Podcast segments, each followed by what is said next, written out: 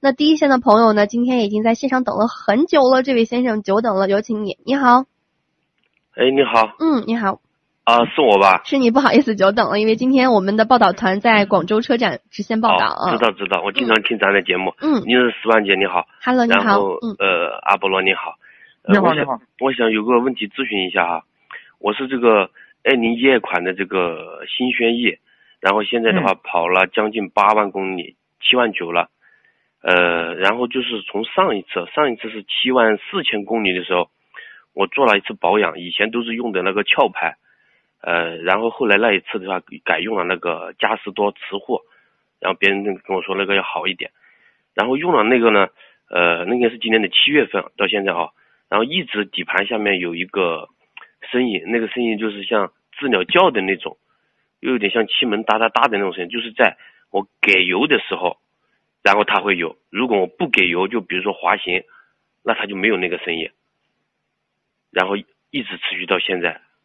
所以我想问一下那就这是个你形容的这个声音，我觉得应该是气门顶住发响。哦，呃，你用的油，你用的油是呃多少粘度的？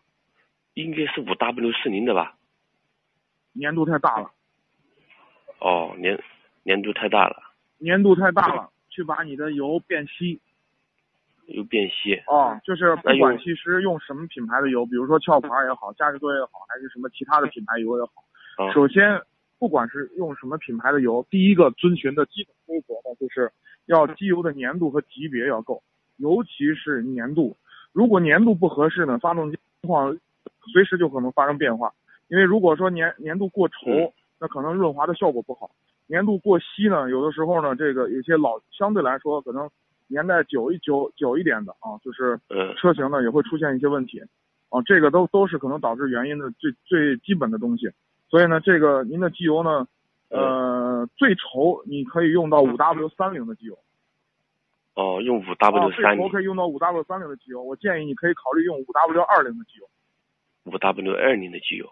是的，呃，不管日系车壳普遍牌还现在是用的机油都很稀哦用哦，太 5W 稠的机油呢，对，就是影响润滑效果，它就会产生这种气门顶住发响的声音。还有现在也感觉这个车哈，就是加油的时候油发动机声油音耗大的很，感觉像没声音劲，变没大以了，前然有后油劲。耗变大了，对不对？对，油耗变大了，以前是，啊因为现在油耗到太稠了七。点八了，以前油耗大概是在七的样子。对，为什么呢？就是你你想嘛，那么稠的机油在里面，它自己搅不动嘛，产生了内部的阻力，所以它的油耗就会变大。哦啊、那只要把这机油一换就行了哈。把机油的粘度级别往下降，就是粘度啊，不是对级别，是粘度往下降。你用换五成 W 二 5W 零，我给你推荐用五 W 二零的机油啊行，啊，咱们的微信商城里就有日日系原装的机油五 W 二零，性价比还不错。三百呃，那是啥牌子的？呃萨萨斗沙斗日五本原 W 二零的哈。对五 W 二零的绿色的铁皮桶桶，哦，绿色啊的。，这个你可以考虑用一下，好吗？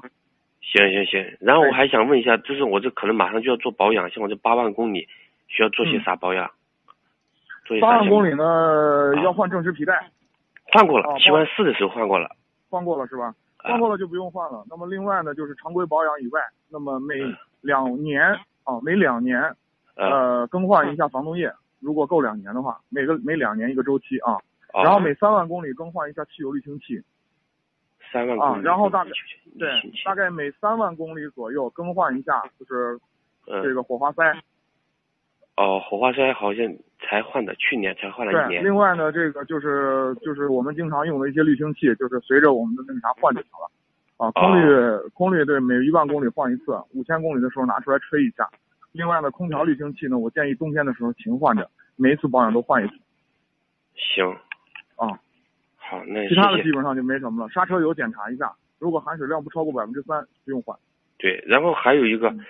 我给咱反映一个问题啊，咱那个嗯呃电台就是那个我这蜻蜓 FM 一直只更新到十一月十三，好像喜马拉雅也是好久都没更新了。哦，哦，好的，感谢您的反馈。嗯，感谢您的反馈，我嗯们会，对，我们会督促我们的发行部的同事尽嗯快的把这些补上去，好吗？啊，然后还有一个，我想嗯我也是咱西安的嘛，然后我想成为咱那个会员。刚是我嗯问了一下，是在咱关注的这个参谋长说车里面的这个会员专区里面对，嗯进入吗？然后有个个人中心是吧？嗯，